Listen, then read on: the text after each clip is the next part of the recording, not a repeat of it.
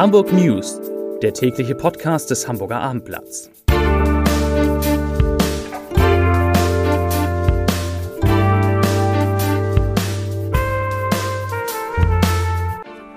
Herzlich willkommen. Mein Name ist Lars Heider und heute geht es um die Bilanz des Impfzentrums in den Hamburger Messehallen und damit um sehr viel Geld. Weitere Themen, die Impfung an Hamburgs Schulen beginnen, die Busse kehren zurück auf die Mönckebergstraße und ein unbekannter Mann beunruhigt Eltern in Winterhude. Dazu gleich mehr. Zunächst aber die Top 3, die drei meistgelesenen Themen und Texte auf abendblatt.de. Auf Platz 3 Todesursache von ertrunkenem Rettungsschwimmer auf Sylt steht fest. Auf Platz 2 nochmal Sylt. Gosch eröffnet in List sein erstes Edelrestaurant. Und auf Platz 1 Impfzentrum in Hamburger Messehallen kostet 106 Millionen Euro. Das waren die Top 3 auf abendblatt.de. Das Impfzentrum in den Messehallen, ich habe es eben schon gesagt, kostet die Stadt Hamburg 106 Millionen Euro. Rechnet man dies auf die rund 606.000 Menschen herunter, die seit dem 5. Januar geimpft wurden im Impfzentrum, hat die Immunisierung einer Person rund 175 Euro gekostet. Und da ist der Preis für den Impfstoff noch gar nicht enthalten. Zum Vergleich, Hausärzte erhalten derzeit pro Impfung 20 Euro. Das meiste Geld wurde im Impfzentrum, im Impfzentrum für ärztliche Honorare, für den Aufbau und für die Miete der Messehallen sowie für Personal ausgegeben. Hinzu kamen weitere Kosten. So wurde beispielsweise allein für Taxifahrten von insbesondere älteren Menschen 1,3 Millionen Euro gezahlt.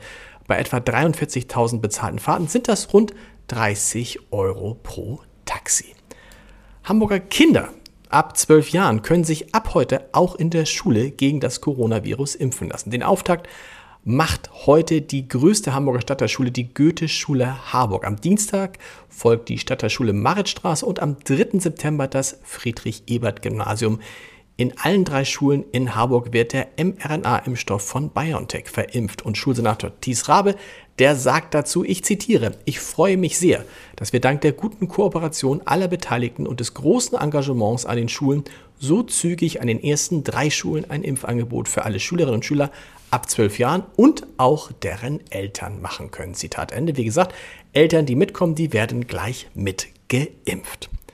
Der Präsenzbetrieb an Hamburger Hochschulen soll nach, soll nach, den Worten von Wissenschaftssenatorin Katharina Fegebank zum Start des Wintersemesters wieder der Normalfall werden. Nach drei weitgehend digitalen Semestern sei es nun gelungen, ein gutes Konzept für die Rückkehr in die Hochschulen zu erarbeiten, so Fegebank. Die Impfbereitschaft sei bei den Studierenden sehr hoch.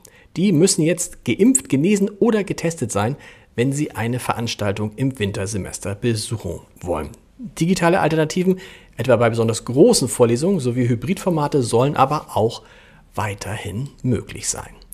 Und noch eine Nachricht aus dem großen Themenbereich Corona. In keinem anderen Bundesland sind mehr Beschäftigte durch Betriebsärzte geimpft worden als in Hamburg. Laut Robert Koch Institut sind bisher 111.000 Impfungen in großen betrieblichen Impfzentren, in den überbetrieblichen Betriebsarztpraxen und mit mobilen Impfteams durchgeführt worden. Das ist ein Spitzenplatz in Deutschland.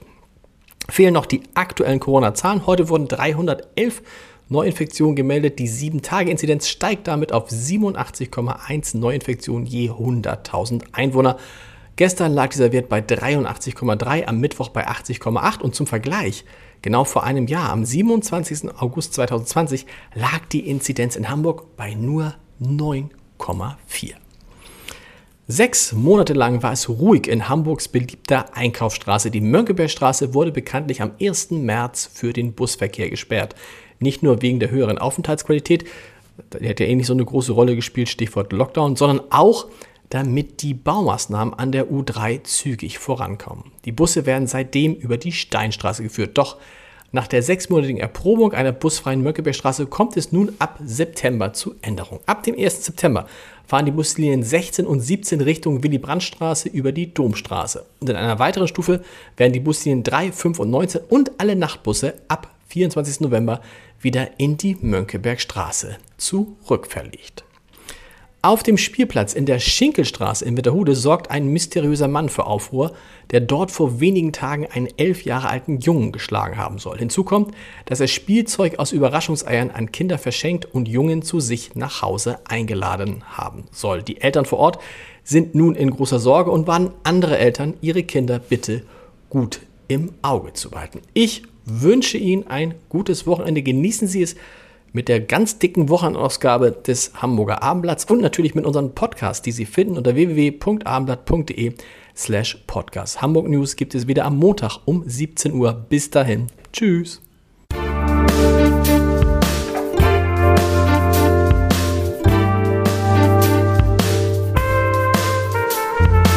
Weitere Podcasts vom Hamburger Abendblatt finden Sie auf abendblatt.de slash podcast.